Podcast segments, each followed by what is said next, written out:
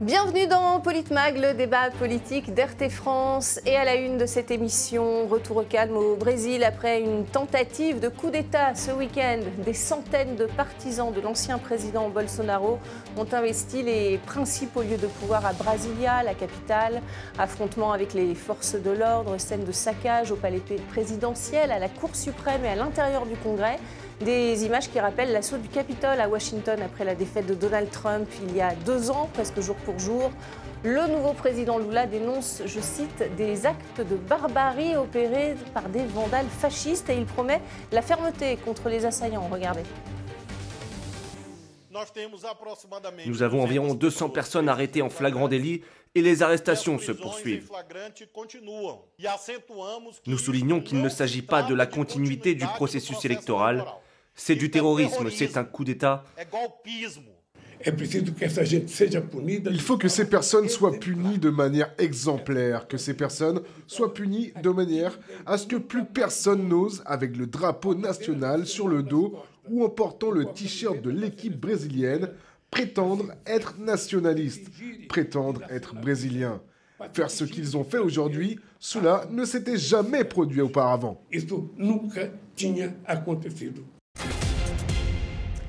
Et pour en parler avec moi ce soir sur ce plateau, François Coq, chroniqueur RT France. Bonsoir François. Bonsoir Magali, bonsoir à tous. Et face à vous, Axel Ronde, secrétaire régional Île-de-France, CFTC Police. Bonsoir. Bonsoir. Merci d'être avec nous. Parmi nos invités, également Karima Katim, militante LFI, élue au Blanc-Ménil. Bonsoir Karima Katim. Bonsoir à tous et à toutes. Merci beaucoup d'avoir accepté notre invitation sur RT France. Eric Revel, notre éditorialiste, va nous rejoindre dans, dans quelques instants. On l'a vu donc un, week-end marqué par euh, ces assauts au Brésil, quelques jours après l'investiture du président Lula, après sa courte victoire face à, Jair Bolsonaro. Euh, quelle, est, votre réaction, François Coq, lorsque vous avez vu ces images d'insurrection, quasi-insurrection en tout cas, euh, au Brésil? Il y a une part de, surprise, parce qu'on est toujours étonné de voir l'institution qui, est, qui est attaquée, comme ça, comme, comme ça a été le cas. Et en même temps, on se disait que ça allait arriver. voilà, on voyait bien qu'il y avait quelque chose de latent qui n'était pas réglé. Donc au-delà de la simple condamnation de ce, mm. qui, est, euh, de ce qui est arrivé, il faut quand même s'interroger sur, euh, sur la portée de mm. l'événement. Mm. D'abord sur les conséquences qu'il va y avoir en termes de politique intérieure brésilienne, et on va y venir. Voilà, moi je fais partie de ceux qui pensent que finalement ça va servir mm. Lula, qui était dans une situation particulièrement difficile à la sortie du, scrutin. Donc on va y mm. revenir, je pense, dans un instant. Mm, Et puis le deuxième aspect, moi je pense qu'il va falloir aussi à un moment donné s'arrêter sur le fait que on commence à avoir de manière récurrente de tels événements. Il y a deux ans, c'était aux États-Unis. Là, c'est au Brésil. Pour le dire vite, on revient pour partie dans l'ère des coups d'État. Hmm. La grande ère des coups d'État, c'était si. C'est un coup d'État, parce que même ce terme-là pose question. C'est une, tentative, c'est clairement une tentative de coup d'État. Pour euh, qui a, lu comme moi et a été biberonné à la technique du coup d'État de Curzio Malaparte, ce qui était le manuel du, coup d'État dans les années 30, qui était une, période où c'était hmm. récurrent, hmm. on a eu l'impression que les coups d'État, à part les coups d'État militaires que, je mets, que je mets à part, avaient un petit peu disparu du paysage pendant euh, bah, quasiment, quasiment un siècle derrière, ou en tout cas au moins un demi-siècle. Mm. On les voit réapparaître de manière post-électorale, et ça doit nous interroger sur le fonctionnement des démocraties, et en tout cas des, euh, des schémas institutionnels que nous, que nous mm. connaissons aujourd'hui. Mm. Alors sur le plan sécuritaire, on va en parler aussi avec vous, hein, effectivement, euh, Axel Ronde, mais auparavant, Karima Katim. On, entend, on entend les, officiels hein, dire c'est du terrorisme. Est-ce que c'est, pour vous, est-ce que le mot est juste? Pour moi, oui, effectivement, c'est juste. Mm. Euh, c'est pas des revendications politiques pour ma part, parce qu'il vient à peine d'arriver, il est à peine élu, il n'a même pas eu le temps de faire un, mm. semi-bilan, euh, qu'on est déjà en train de, lui faire un coup d'État. Mm. Euh, effectivement, oui, ils ont terrorisé les Brésiliens, ils ont terrorisé le monde entier, parce que de voir ce genre d'action antidémocratique, bah, ça effraie, ça effraie. Oui, ça effraie. Axel Ronde, en termes de, sécurité, euh, quand vous voyez ces images, euh, ça vous interpelle ou pas? Oui, je m'interpelle parce que sur le dispositif de sécurité, vraiment euh, très très light, hein, très léger, on, a l'impression que finalement ces policiers étaient plutôt là dans, en, en protection d'une attaque réelle terroriste à main armée, non pas de, face à des émeutiers. Donc, euh, Et surtout que François l'a dit, c'était prévisible. Hein. On savait qu'il y avait oui, des tensions. ça fait depuis plusieurs mois. On se demande comment ça a pu être possible déjà. Qu'il y, a effectivement des, problèmes. Donc mm. effectivement, le dispositif de sécurité était extrêmement léger. Donc on le voit mm. bien, hein, mm. quand on ne met pas de, de force de l'ordre, et eh ben finalement les manifestants prennent le dessus et se livrent à des scènes de guérilla urbaine, de pillage. Hein. et c'est pour ça que nous, en France, nous avons euh, euh, notre police euh, extrêmement, avec les CRS et les gendarmes mobiles, formés pour, pour effectivement mm. neutraliser mm. les individus qui voudraient commettre des exactions et tout de suite nous pouvons intervenir. Mm. Et effectivement, des fois, il y a des manœuvres qui ne sont pas forcément comprises par, vous, la, la, sécurisation, en tout cas des bâtiments officiels en France, est, est assurée effectivement par des professionnels. On, en est loin pour l'instant, en tout cas. Le président sortant, Jair Bolsonaro, qui d'ailleurs n'a pas assisté à l'investiture de, Lula il y a quelques jours, a, réagi timidement, lui, des, États-Unis, où il est actuellement. Regardez. Les manifestations pacifiques, selon la loi, font partie de la démocratie. Cependant, les dégradations et les invasions de bâtiments publics telles qu'elles se sont produites aujourd'hui, ainsi que celles pratiquées par la gauche en 2013 et 2017, sont contraires à la règle. Vous en parliez, François Coq, du retour des, tentatives euh, de coup d'État. Euh, est-ce que pour vous, l'ancien président Jair Bolsonaro a une part de responsabilité dans, ce qui s'est passé? En tout cas, on est sorti d'une élection il y a quelques semaines avec une société brésilienne totalement polarisée mm. entre un camp et l'autre. Une société coupée en deux, ce qui est, d'une manière générale, quand même, le paysage politique de la plupart des, euh, des pays euh, occidentaux euh, aujourd'hui, y compris en Amérique du Sud. Ou, très serré à l'élection Un résultat très serré. Mm. Donc on savait depuis le début que M. Lula aurait les pires difficultés à gouverner et ne pourrait pas mettre en place une politique comme pendant son premier mandat, mais serait obligé d'avoir une, une, politique beaucoup plus accommodante avec euh, les partisans de M. Bolsonaro pour une simple et bonne raison, c'est qu'il n'y a pas eu que l'élection présidentielle, il y a eu des élections aussi locales, notamment les gouverneurs, et M. Bolsonaro a remporté de nombreuses victoires, notamment dans l'État de, Brasilia, où c'était un gouverneur euh, qui était bolsonariste. Finalement, ce scrutin va en partie servir Lula. Pourquoi? Parce que Là, on voit bien que ça lui permet de remplacer le personnel politique. Le gouverneur de Brasilia a été suspendu pendant trois mois. Mm le chef euh, des, forces de police de Brasilia a été immédiatement démis de ses fonctions, lui qui était un ancien ministre du président Bolsonaro. Parce que c'est régional, hein, c'est une force de, police régionale, hein, ce qui peut Parce que c'est militaire, enfin c'est un petit peu... Euh, le Brésil est un État fédéral et, les questions de sécurité sont traitées au niveau des États. Et donc là, euh, ça a permis à Lula de reprendre en main au niveau fédéral mm. les questions de, sécurité. Donc déjà, ça va permettre à, à Lula de reprendre la main sur ce point-là. Le deuxième point, c'est que vous l'évoquiez, il y a la question et la place de l'armée dans ce pays qui est absolument décisive mm. au Brésil quand on connaît l'histoire du Brésil et l'histoire de la dictature brésilienne jusqu'aux années, euh, jusqu'aux années 80. Mm. Là, Lula peut quand même être en partie rassuré. On aurait pu penser que l'armée aurait des tentations mm. euh, putschistes, vu que euh, M. Bolsonaro était, issu de ses, était issu de ses rangs et qu'il avait cajolé l'armée pendant, pendant son mandat. Ben, on s'aperçoit que finalement, l'armée a été globalement légaliste, malgré quelques scènes un petit peu. Alors, alors que les militants bolsonaristes euh, se campent devant, devant les sièges de l'armée dans, quasiment tous les États, justement pour leur dire de se rallier à leur cause. Tout à fait. Et troisième point qui, à mon sens, renforce finalement M. Monsieur, Bolsonaro, c'est que j'évoquais au début le fait que euh, le scrutin avait été très serré.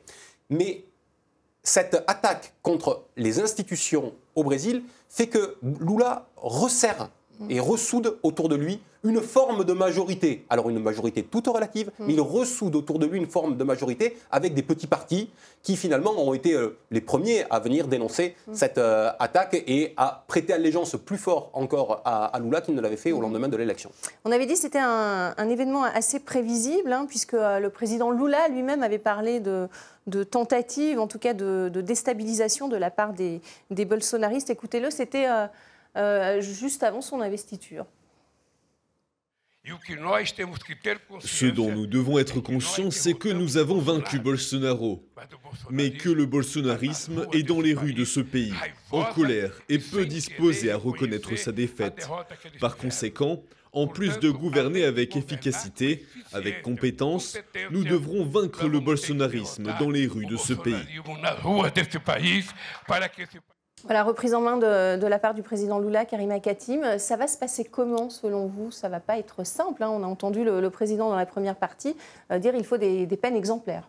Exactement. Euh, mais déjà, il faut savoir qu'est-ce que qu'est-ce que c'est d'être bolsonariste?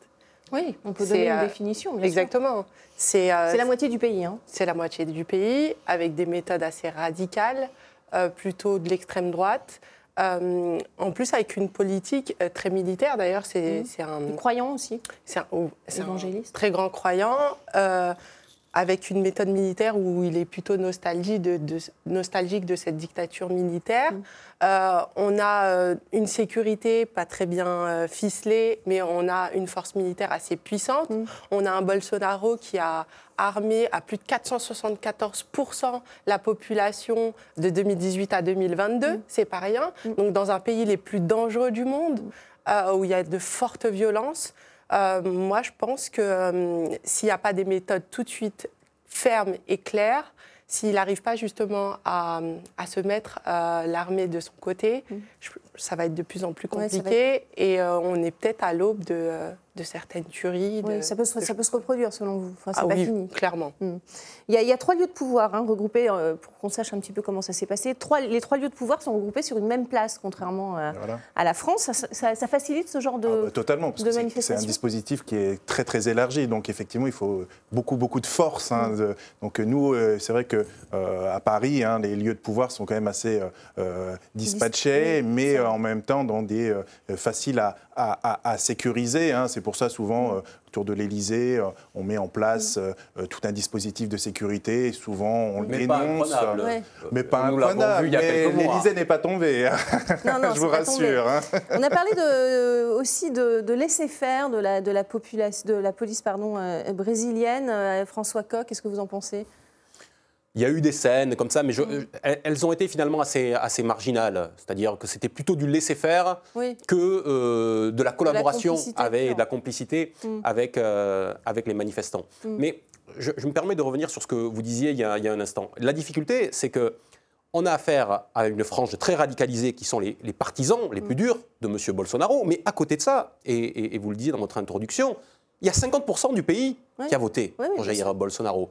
Et, donc, euh, on ne peut pas euh, gagner la bataille culturelle, Lula ne pourra pas gagner la bataille culturelle en se défaisant simplement des factions d'extrême droite mm. qui soutiennent M. Bolsonaro. Est-ce que ce sont des factions? C'est la question. Il y en a. Il y a, il y a des, clairement des factions qui sont organisées, mm-hmm. mais il faut comprendre que le soutien à, M. Bolsonaro dépasse simplement euh, mm. ces gens-là.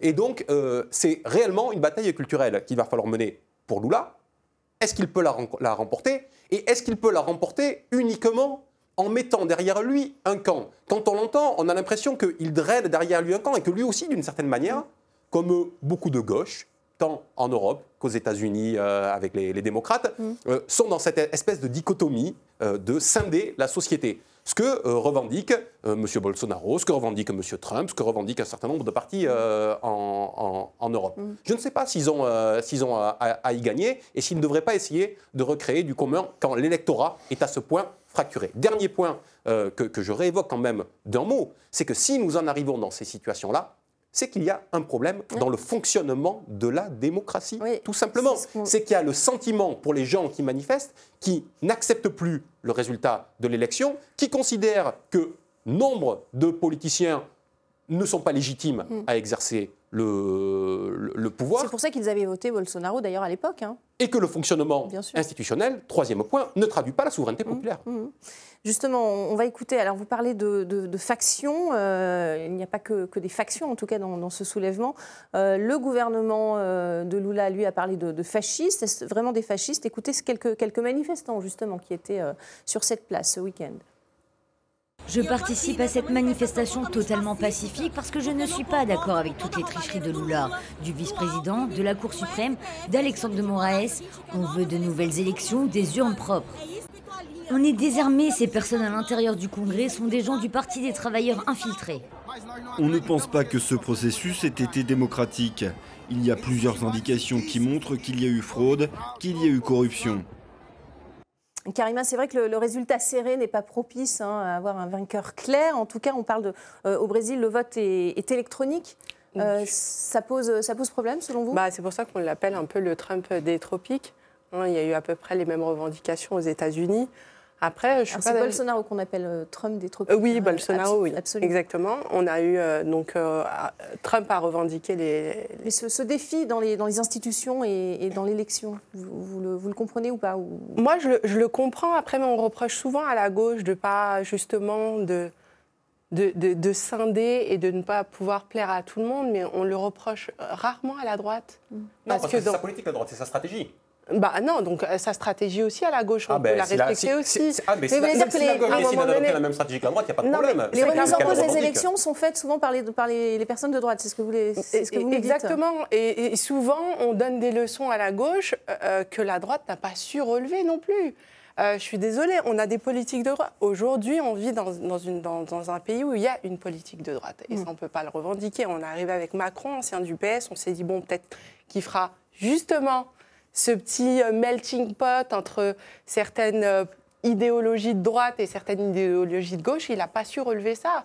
Il, fait, il a une politique totalement libérale. Aujourd'hui, on reproche à la gauche de, de scinder, mais c'est ça la politique. C'est qu'il y a un parti de gauche et un parti de droite. Je viens sur cette insiste que vous faites. Ben, dans ce cas-là, enfin, excusez-moi, mais d'un point de vue stratégique, la gauche a dans ce cas-là totalement tort. Actuellement, la bataille culturelle est gagnée dans ce pays, le nôtre, la France, mm. par la droite. Voilà. Mm. Il y a une quasi-hégémonie culturelle de la droite dans le, dans, le champ politique et, idéologique. Si la gauche pense qu'elle peut reprendre le pouvoir en étant ce qu'elle est, tout mouillé à 30% dans le mmh. champ électoral mmh. et en ayant perdu, parce qu'en étant totalement enfoncée dans le champ culturel, qu'elle continue à faire ce qu'elle est en train de faire. Mais si vous voulez mon avis, elle n'est pas prête de revenir au pouvoir. C'est pas la bonne recette, une hégémonie de droite, vous pouvez préciser, droite à l'extrême droite.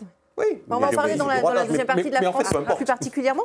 En tout cas, on a entendu ces, manifestants, euh, ils disent nous, on est désarmés, on manifeste de, façon pacifique. Axel Ronde, est-ce que c'est possible d'investir comme ça des. vous avez regardé ces images, d'investir des lieux de pouvoir euh, les mains nues euh, oui, effectivement, puisque si vous avez euh, pas le, nombre nécessaire euh, de, fonctionnaires de police pour... C'est l'effet de foule qui, qui, ben, Effectivement, si vous n'avez pas l'armement adéquat, hein, si c'est que des armes à feu qu'ils ont sur eux, effectivement, ils ne vont pas tirer sur la foule. Hein. vous imaginez bien, c'est quand même une démocratie, le Brésil. Donc, s'ils n'ont pas d'armes intermédiaires, hein, c'est pour ça que nous, nous avons toujours besoin d'armes intermédiaires sur des mouvements mm.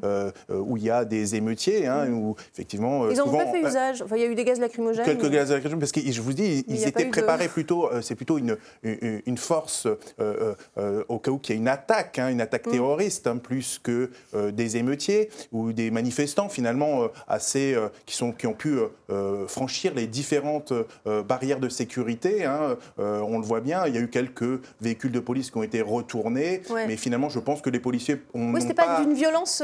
non, c'était pas, pu en France. Parce que finalement, bah, ils s'en sortent plutôt bien. Oui. En France, vous êtes oui, ils ont face à des personnes potentiellement armées. Hmm. Une majorité de personnes potentiellement Alors, armées. Vous savez, quand vous avez des cocktails Molotov, hein, quand vous, prenez mais des là, boules on parle de pécan... De, de, réel armement. Ils ont des permis d'armes là-bas. Ils ont tous, dans tous les foyers, ils ont une arme. Oui. C'est pas rien. Donc, donc c'était des, manifestants pacifiques, on est d'accord Exactement. Qui ont réussi à investir des, lieux de pouvoir. Pour le moment, il n'y a pas eu de... Il n'y a pas eu effectivement de grosses violences, à part les dégâts matériels qu'il y a eu Exactement. à, l'intérieur. même qu'aux États-Unis, dans un événement similaire. Aux États-Unis, il y a eu des morts. Là, ça ça n'a pas été le cas. Et donc la gestion qui été celle des forces de sécurité, j'imagine, a été aussi différente. Oui, donc la, gestion policière est plutôt satisfaisante. Euh. Alors je ne sais pas si elle est satisfaisante, mais en tout cas, au niveau de, au niveau de, la, direction, je pense qu'elle est défaillante. Au niveau des hommes sur le terrain, je pense effectivement, ils ont, euh, ils ont agi avec professionnalisme et ils ont préféré finalement euh, laisser des, dégradations plutôt qu'il y ait des morts. Ça, on hein. n'aurait jamais pu le laisser faire à l'Élysée, par exemple. Bien, bien évidemment, puisque nous avons des, des forces de l'ordre préparées à cela. Nous avons les CRS et gendarmes mobiles. Nous avons une compétence qui est reconnue à l'international au niveau du maintien de l'ordre. Quelle est la procédure si, par exemple, un manifestant pénètre l'enceinte de l'Élysée? On tire à vue ou on fait quoi?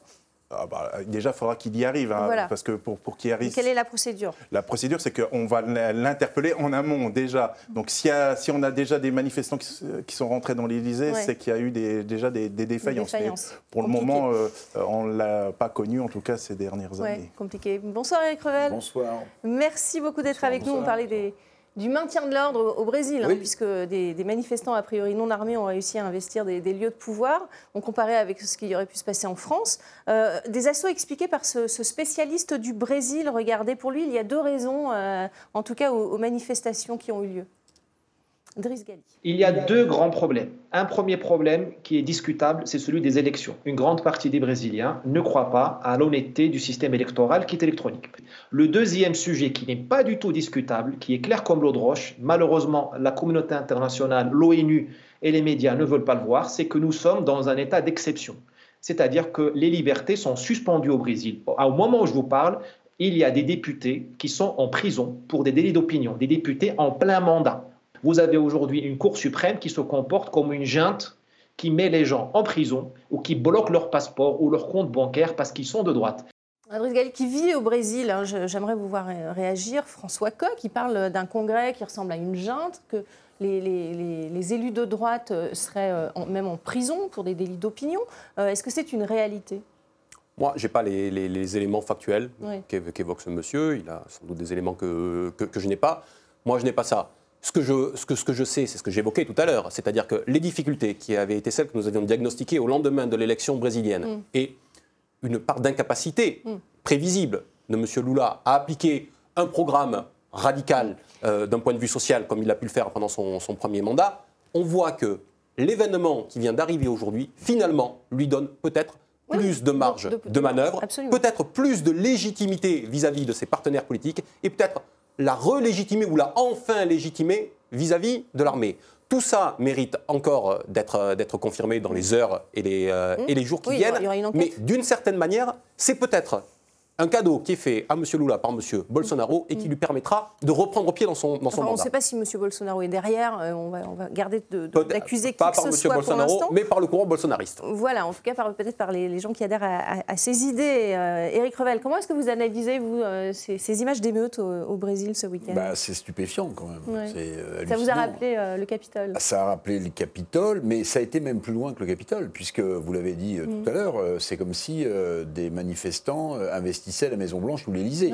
Donc le Capitole, ils n'avaient pas investi la Maison-Blanche, ils avaient investi le Capitole, ce qui était déjà, pour la démocratie américaine, un, vrai mm, sujet. Mm, mm. Mais euh, juste, je ne sais pas, parce que je vous entendais euh, expliquer que, bon, l'Élysée, normalement, il n'y a pas de souci, mais il y, a, il y, a, quelques semaines à peine, il y a quelqu'un qui a réussi à rentrer. Oui. Oui, il y a quelqu'un qui a réussi à rentrer, qui est passé en face de la porte, euh, pour ceux qui connaissent, de l'hôtel Marigny. On n'est pas dans une manifestation. On n'est pas dans une manifestation, mais je veux dire, il est rentré, cette personne est rentrée et demandait, et demandait à voir le chef de l'État. Tout à fait, oui. Donc, donc, donc en fait, cette personne. Oui, pénétrer, en tout cas, mais donc, oui, ça, ça, ça, peut arriver. Maintenant, sur, sur, le Brésil, mm. euh, ce qu'il faut quand même souligner, je ne sais pas si vous avez eu le temps de le faire, c'est. Mm. Euh, c'est l'apport des réseaux sociaux. Mm. Non, on n'en a pas alors, encore parlé. Alors, je, je, vous le signale parce que Google, qui est devenu Meta, euh, à deux réseaux sociaux très importants, Facebook et WhatsApp. Mm. Et on sait que la mobilisation s'est faite en partie sur ces des réseaux. Mm.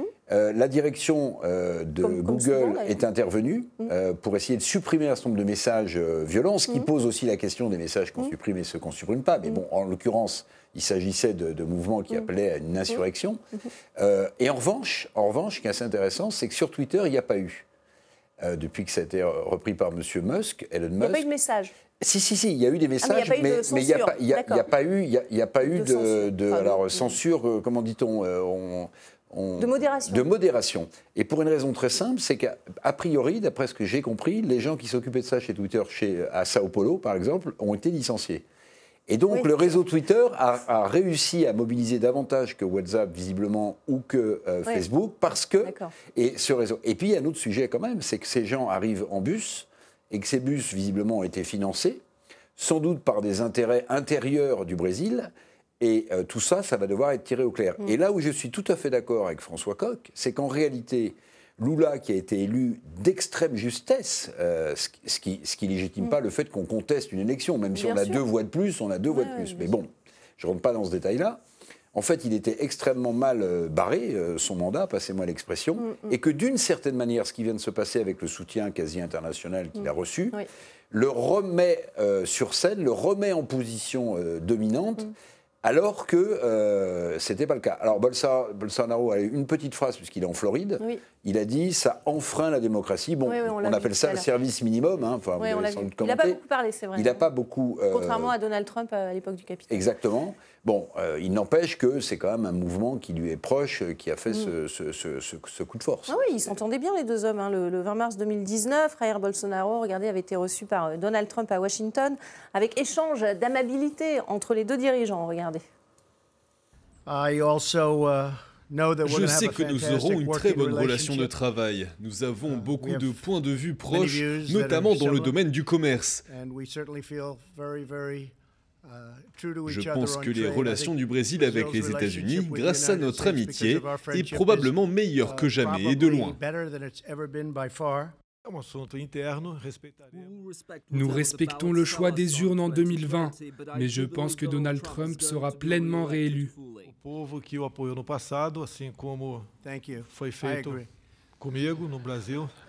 Ah chacun pensait que l'un allait être réélu. C'est pas le cas. Néanmoins, Donald Trump, qui a été poursuivi hein, pour l'assaut du Capitole, s'en sort plutôt bien, François Koch, finalement s'en sort plutôt bien par rapport à... En termes de justice et en termes de, politiquement, puisque euh, le Congrès a fait une OPA avec des Trumpistes. Il s'en sort euh, plutôt bien pour l'instant. Euh, ça, Pour l'instant, rien n'est encore engagé. Il reste un petit peu de, de, temps aux troupes.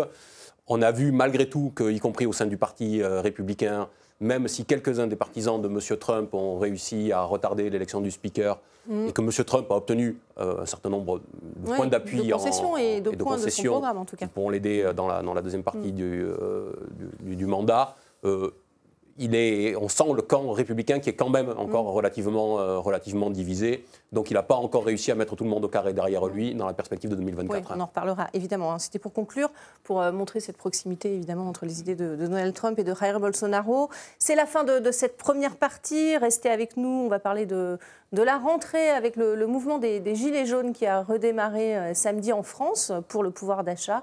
Et on va parler évidemment du reste de l'actualité politique. À tout de suite.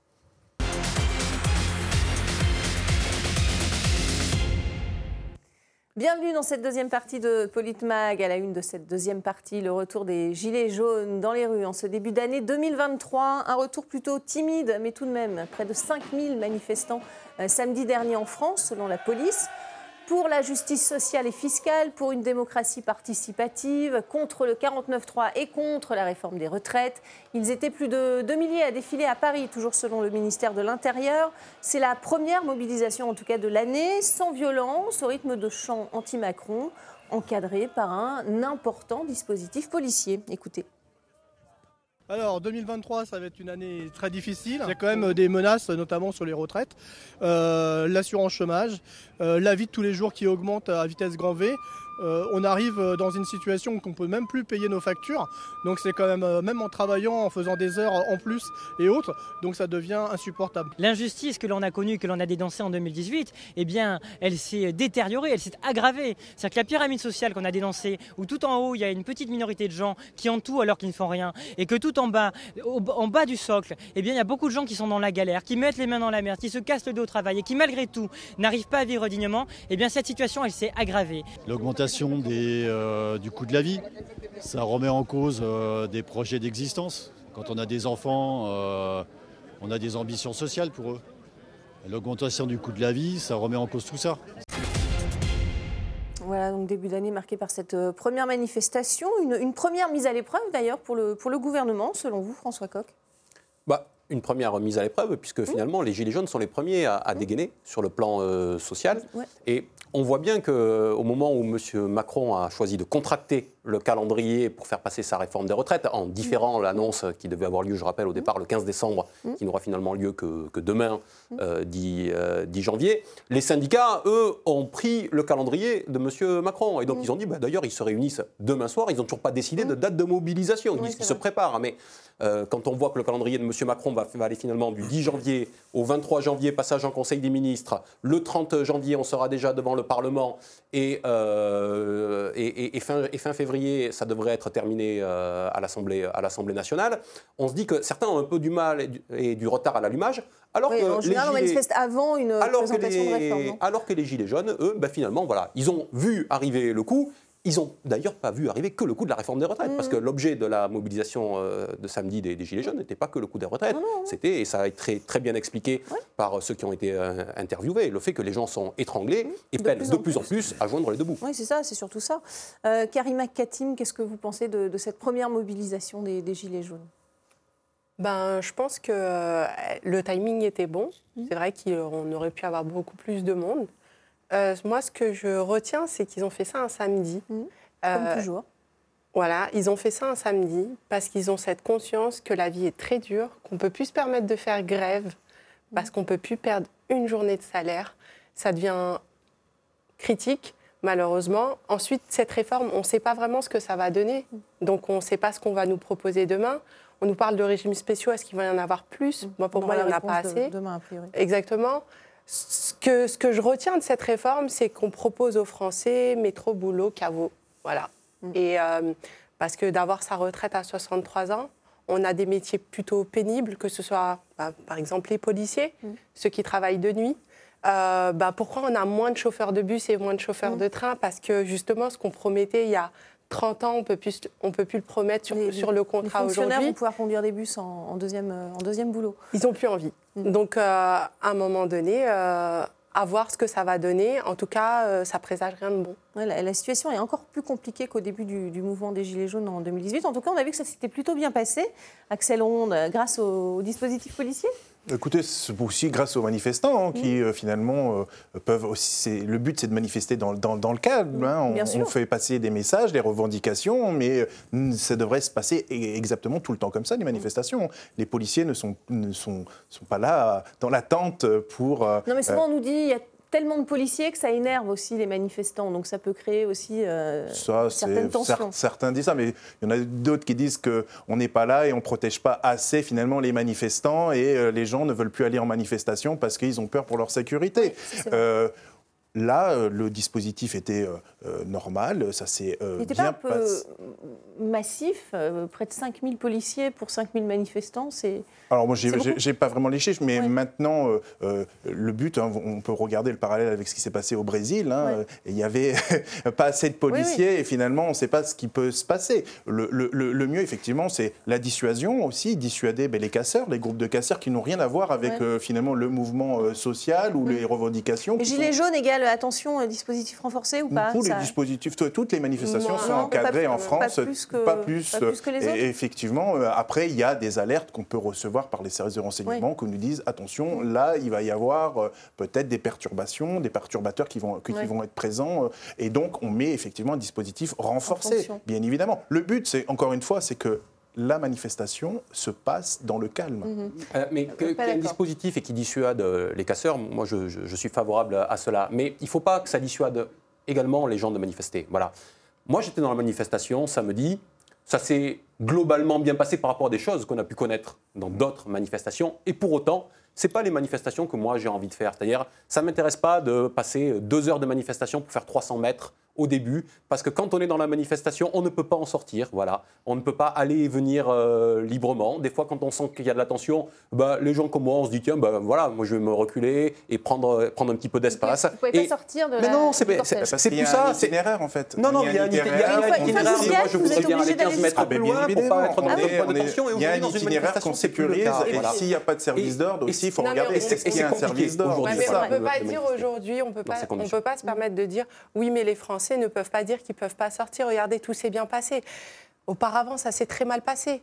On a vu des gilets jaunes éborgnés. on a vu des accidents. Que, on n'est pas là pour refaire le match de qui a tort, qui a raison. Est-ce que les policiers tuent? Est-ce que, les policiers ne tuent pas? n'étaient pas déclarées. Il ne faut pas, faut pas se mentir. si les manifestations ne sont pas déclarées, Mais elles sont illégales. Elles ont été déclarées, il y a eu certains accidents. Il y a, comme vous dites, des accidents malheureusement. Voilà, il y a eu des accidents. C'est des accidents. Donc, ah, c'est, oui, mais c'est triste. C'est hein. fâcheux, c'est malheureux. Le policier qu'il ait, bien, ait bien fait son travail, qu'il ait mal fait son travail, ça on laisse ça à la justice. Mais ça s'est très mal passé. Et à ce moment-là, bah, nous, en tant que parents, on se dit, Est-ce qu'on peut sortir? Est-ce qu'on peut déjà nous-mêmes se mettre en danger? Et est-ce qu'on peut sortir avec femmes, enfants, grands-parents, ce genre de choses, comme se fait dans beaucoup de pays, comme au Brésil d'ailleurs. C'est plus le cas pour Mais si, si, les, si les, manifestants se dissocient des casseurs, il n'y a pas de problème. Mm. On s'attaquera. On neutralisera, on neutralisera les individus qui nous attaquent. Il faut savoir qu'en général, quand les policiers interviennent, c'est parce qu'on a reçu euh, des canettes, c'est qu'on a reçu des bouteilles en verre, des boules de pétanque, etc. Et ça monte crescendo. Mm. Et le but, nous, c'est effectivement de dissocier ces perturbateurs, de les enlever, de les exfiltrer. Mais souvent, euh, on a pu voir euh, que certains manifestants manifestants prenaient fait et cause pour les casseurs. C'est ça le, problème. Il y a une grande difficulté des policiers. C'est une minorité, c'est pas une Malheureusement, il peut y avoir un effet d'entraînement des manifestants. Tout à fait, c'est ça. Et à, la base, les manifestants ne partaient pas dans l'optique de, casser, mais c'est un effet euh, ben, d'entraînement, un, effet de masse. Un bah, moi, je pense que plus plus il y a ce, genre de dispositif énorme, et plus ça a un effet de dissuasion. Mm. Et c'est euh, restez bien chez vous au chaud parce que si vous venez, ça va barder. moi, pas du tout. c'est jamais les policiers qui attaquent les manifestants. Est-ce qu'on a compris vos propos, Éric Revel? Est-ce que pour vous, il y a une peur d'aller manifester aujourd'hui? Est-ce que vous l'avez, euh, vous le ressentez? Ce qui est sûr, c'est que euh, dans le mouvement des Gilets jaunes de, 2018, mmh. on a découvert une, doctrine de maintien de l'ordre que moi je ne connaissais pas, enfin en tout cas pas, pas qu'on a appelée la NAS. Nasser les gens, c'est précisément les entourer et les empêcher de sortir, François Coq, ou de rentrer, en fait. Bon. Ou, ou, de les guider. Ou de les guider. Alors, moi, j'ai l'impression. Alors moi j'ai l'impression, si vous voulez, je, comprends le, concept de NAS pour éviter par exemple que des perturbateurs ne rentrent dans la manifestation, mm. mais en même temps ce que vous a dit François Coq est intéressant, c'est-à-dire que si vous ne pouvez pas en sortir. vous on, les prévient en, amont, vous allez pouvoir. Mais vous êtes d'accord que cette stratégie de la NAS, elle est, on, efficace on l'a découvert. On l'a découvert. Non, Moi, j'avais jamais vu des manifestations on n'a jamais, vu, on, jamais vu de manifestants aussi violentes ces dernières années. Le problème, il est là, c'est qu'on n'avait plus l'habitude de voir euh, autant de, de, ben, de, de gens qui, qui venaient mm. vraiment pour mais pour faire de la casse. Hein. On a eu beaucoup de policiers qui ont été gravement blessés aussi. Il ne faut, faut, pas. Faut pas euh, je, voudrais parler d'autre chose que du, mm. maintien de l'ordre, parce qu'il me semble que euh, la situation dans laquelle on est aujourd'hui, socialement, est, plus complexe mm. que celle de 2018. Mm. Bon. Et en même temps, quand vous regardez, euh, il y a un sondage qui est paru dimanche, IFOP fiducial, 48% des Françaises disent révoltées. Bon, mais vous pouvez être révolté, euh, et fatigué et ne pas bouger. Et 32%, c'est le deuxième item, se disent résignés. Mm. C'est-à-dire qu'il y a une certaine lassitude, l'accumulation, l'accumulation des crises sanitaires, même de la crise économique. En fait, j'ai l'impression que les gens se replient un peu sur eux-mêmes et pensent surtout à donner à manger à leur famille, à s'occuper d'eux, et moins peut-être à, entamer des mouvements collectifs. Et ça, ça me semble assez lié à la situation qu'on vit aujourd'hui, me semble-t-il. Ah il y a 79% dans le sondage qu'évoque Eric euh, Revel des gens qui pensent qu'il peut y avoir à un moment donné une éruption sociale dans les, dans les, dans les semaines et, mois à venir. Et donc on a la sensation que les gens, pour les raisons qui, viennent d'être évoquées, il y a cette envie-là, cette aspiration-là, mais on a envie que ce soit fait par procuration, mmh. d'une certaine manière. Et donc, ce qui se passe, euh, c'est qu'on ne peut pas forcément compter sur les gilets jaunes. Voilà. L'une des leçons qu'on tire aussi des gilets jaunes, c'est que les gilets jaunes, ce qu'ils nous disent aujourd'hui, mmh. c'est que ils ont été la pointe avancée mm. du combat en, 2018 et en 2019, et que bah, pour y retourner peut-être plus massivement que ce qu'on a vu euh, ce week-end, ils disent aussi aux gens, aux citoyens, et il faut faire aussi un, pas en avant. et c'est peut-être ça la période. Il fera un pas en avant. Il y aura peut-être autre chose. Vous un mouvement, on l'a jamais, on l'a pas vu venir, hein, le mouvement des gilets jaunes, mais peut-être que ça sera autre chose. Là, on pense gilets jaunes, mais peut-être que c'est autre chose. C'est une crainte, ça, c'est une crainte pour cette année avec tous les mouvements sociaux. Les euh. renseignements sont effectivement euh, analysent effectivement euh, la problématique qui pourrait y mm. avoir et qui mm. ça pourrait. Sans leader, en tout cas, sans. Sans leader, c'est le problème qui finalement en France, il y a un petit peu partout, c'est qu'il manque de, vraiment de leaders, de mm. gens avec qui on pourra discuter. C'est de moins en moins le cas. Et voilà, ça part un peu dans tous les sens et malheureusement, c'est ben, un peu anarchie. Mm. Donc c'est problématique. Mais vous savez, le sentiment que j'ai, c'est que le ferment le plus profond qui pourrait euh, produire une crise sociale d'envergure et de manifestation, c'est pas seulement euh, la situation à court terme euh, difficile sur la question du pouvoir d'achat, de l'inflation, mm. la difficulté d'acheter de la nourriture. Le ferment le plus profond, il a été détaillé il y a très longtemps dans un livre de, Michel Alliot-Marie qui s'appelait La grande peur des classes moyennes, mhm. et plus récemment dans un livre de euh, Maurice Lévy, l'ancien président de, de, Publicis, qui avait écrit un livre qui s'appelle Ouvrez les yeux. Et en fait, la grande peur, le ferment profond, sous-jacent, qui peut être un, mhm. un véritable explosif, c'est la grande peur du déclassement des enfants des classes moyennes. C'est-à-dire que. On entendait aussi de la part de, ce gilet C'est-à-dire hein. qu'en réalité, les gens, euh, les adultes, mm. euh, supportent comme ils peuvent le sort d'aujourd'hui avec la hausse des mm. prix, les difficultés de pouvoir d'achat, mais leur véritable mm. angoisse, qui peut les faire bouger, c'est de se dire mes enfants ne vont pas avoir une vie meilleure que la mienne ou même pire. Et ça, il me semble que c'est un ferment beaucoup plus profond dans la société française. Alors, ouais, c'est deux livres. On ne l'accepte pas. Oui, mais c'est très Je pense fortement que la classe moyenne est en voie de disparition. C'est-à-dire que la fracture est tellement grande qu'on va avoir les riches et les pauvres. Et euh, ça, c'est une crainte euh, que parents. selon vous bah, Bien sûr que oui, et les jeunes aussi. Mm. Rien ne va, que ce soit dans la police, que ce soit chez les médecins, que ce soit les boulangers, mm. les restaurateurs. Donc déjà, on ne donne même pas envie à cette jeunesse de se battre, ne serait-ce pour un métier. Mm. Euh, on manque de médecins. Est-ce que ça leur donne envie quand on sait que les médecins sont pas assez bien payés pas assez bien. Euh, oui, on a vu des manifestations des, médecins. Euh, Exactement. Encore il, y a, euh, quelques jours. On entendait aussi les, Gilets jaunes dire se battre aussi parce que maintenant ils ont peur d'aller à, l'hôpital. Ça fait partie de, de leurs revendications. Alors on se souvient que Emmanuel Macron vendredi était en déplacement et il a annoncé un plan pour sortir d'une crise sans fin à l'hôpital. Regardez. Je sais à peu près ce que nous souhaitons tous.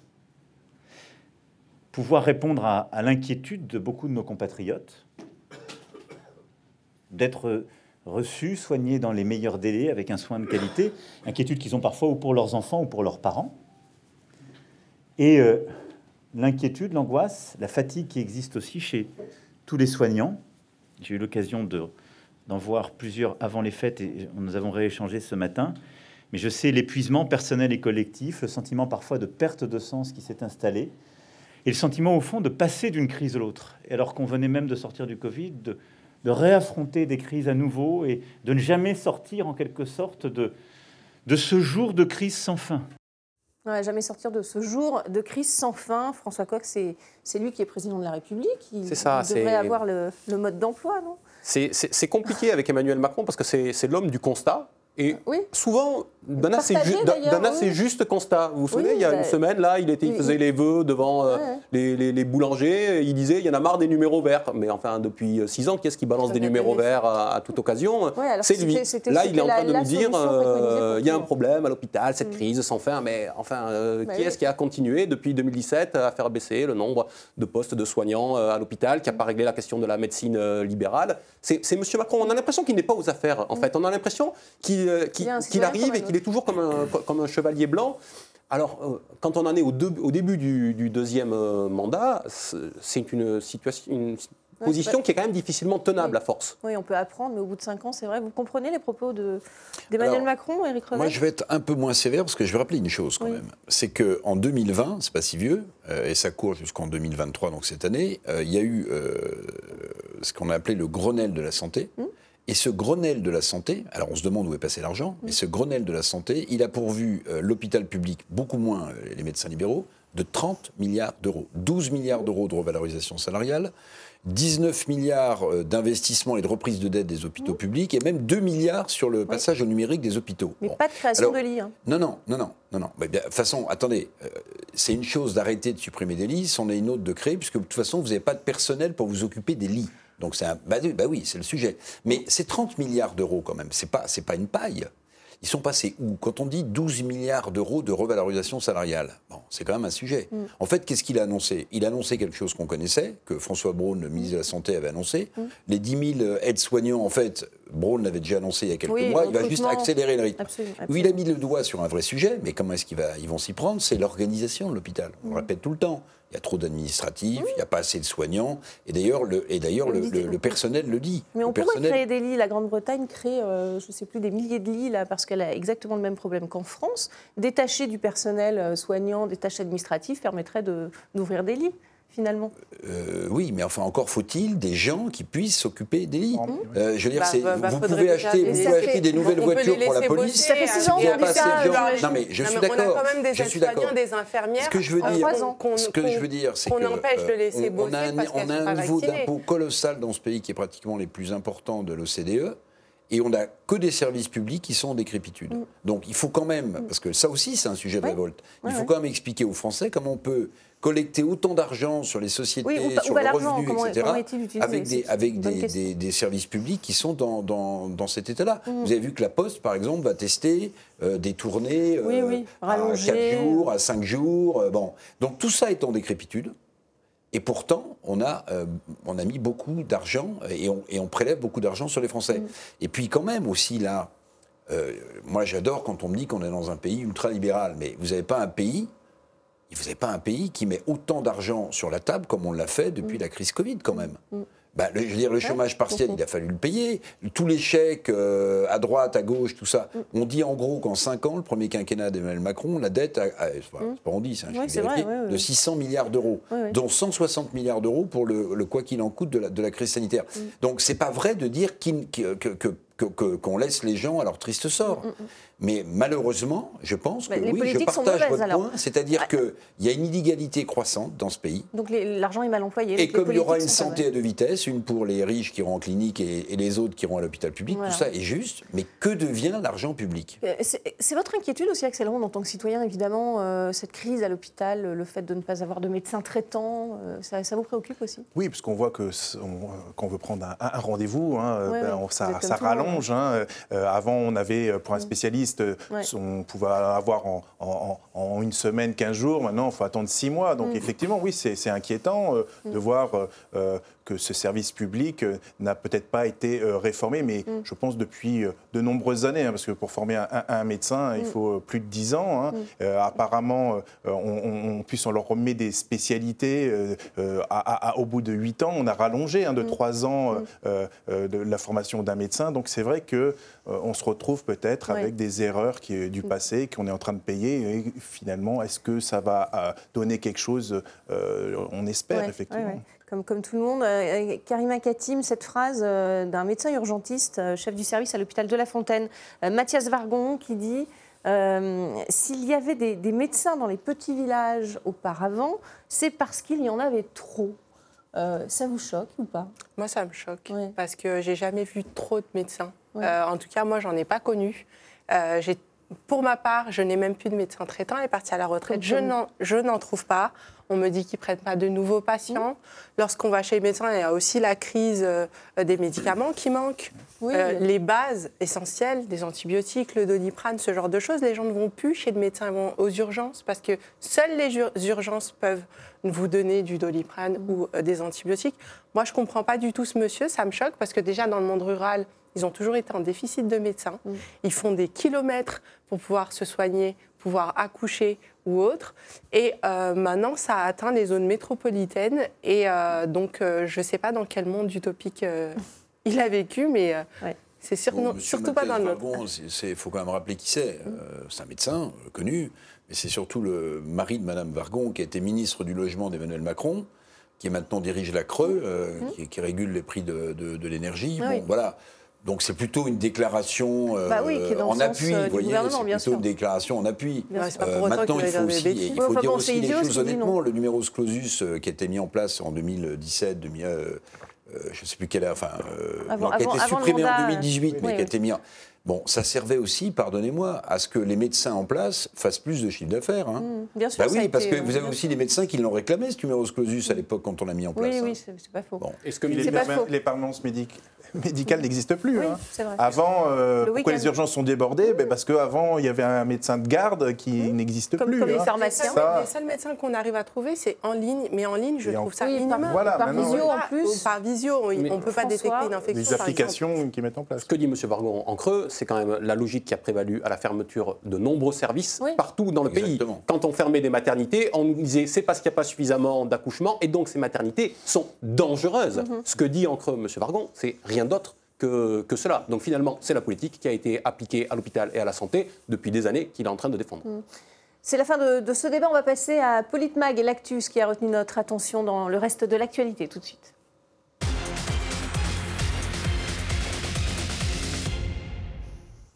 Dans l'actualité aujourd'hui, il y a l'affaire du, médiateur, de nouveau devant la justice. À partir d'aujourd'hui, les laboratoires Servier sont rejugés à Paris, deux ans après leur condamnation euh, à 2,718 millions d'euros d'amende euh, pour euh, tromperie aggravée. Les partis civils, évidemment, font appel aujourd'hui des relax partiels qui ont eu lieu, hein, relax du délit d'escroquerie et du chef d'obtention indu sur le marché du médicament. Voilà pour, pour le contexte. les partis civils donc réclament des peines exemplaires et on apprend aussi que dans cette histoire de, de Mediator, euh, une lobbyiste euh, du laboratoire Servier, Madeleine Dubois, a été euh, décorée de, la Légion d'honneur. François Coq, une, réaction à tout cela? Cette affaire, quand même, depuis le début, il y, a une forme d'entre-soi dont on peut se dire qu'il est quand même qu'il essaie d'être caché. Voilà. On voit bien qu'il y, a un loup, et c'est pas pour rien si les parties civiles et le parquet ont fait appel du, quand même du, premier jugement. Parce que la question, quelle est-elle? C'est qu'il y a un sous-produit, à un moment donné, qui était toxique dans le médiator, le laboratoire produisait trois médicaments qui, utilisaient ce produit, deux ont été interdits, mais le médiator, lui, il est passé entre les gouttes. donc ils ont raison de, faire appel. Et c'est ça qui n'a pas été euh, condamné dans le premier euh, procès, et c'est pour ça qu'il y a euh, appel aujourd'hui. Donc on est fondé, et le parquet et les parties civiles sont fondés à s'interroger sur le, mm. pourquoi du comment, et j'espère qu'on aura toute la lumière qui sera faite. bien en deçà des, des, réquisitions. En tout cas, Karima Katim, qu'est-ce que ça vous inspire, cette affaire du médiator? Bah, moi, ça m'inspire un peu, un peu beaucoup, même parce que j'ai des proches qui ont, souffert de, de, ça, qui souffrent encore d'ailleurs, euh, qui sont aussi partie civile.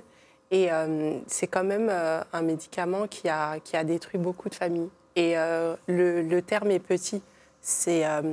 vous avez... Il y a eu une première condamnation. Il y a eu une première condamnation. Pour vous, il faut aller au bout. Préjudice moral. Là, on va passer sur le préjudice physique. Et, et rien que le préjudice moral était énorme, mais le préjudice physique, mais quand vous avez une personne d'une quarantaine d'années avec une, santé d'une soixante-dizaine d'années, je peux vous garantir que, euh, qu'ils ne se rendent pas compte de, de, l'empoisonnement qu'ils ont fait euh, à ces gens-là. Mmh. Madeleine Dubois, euh, au grade d'officier de, la Légion d'honneur, une ancienne lobbyiste des laboratoires Servier, même si elle n'a pas été condamnée, hein, je le précise, dans cette affaire, est-ce que ce choix du gouvernement vous choque? Bah, Pour moi encore, c'est de la provocation. Euh, c'est, et pour, pour, ma part, c'est, un manque de respect euh, vis-à-vis euh, de toutes ces victimes mm. qui, sont, qui sont en train de se battre. On va vous faire réagir, Axel Ronde, sur une, autre, sur une autre actualité. Ce sont les chasseurs qui, dorénavant, devront être sobres pour pouvoir aller chasser.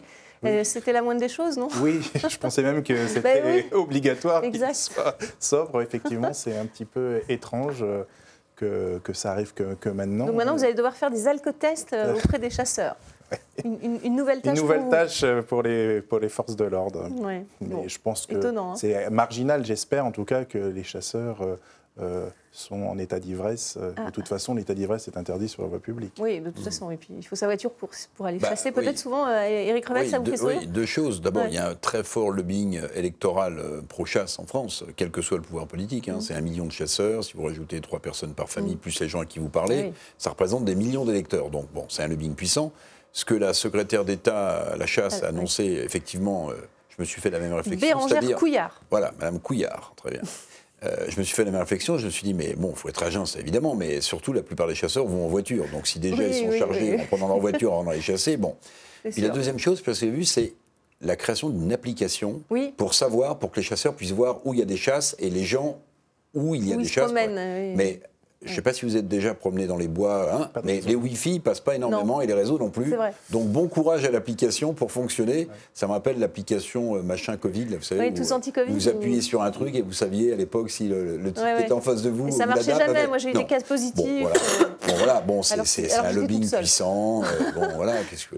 Bon, on va voir euh, si ça marche. En tout cas, il n'y aura pas de, journée finalement où la, où la, chasse sera interdite. Et on est un des seuls pays en Europe. Hein il n'y a pas de, de, jour sans chasse. Sans chasse. Eh ben, c'est comme ça. C'est en France. Merci à tous, en tout cas, d'avoir participé à, ces débats. Merci, euh, à vous pour votre fidélité. Et, et restez avec nous, bien sûr, sur RT France.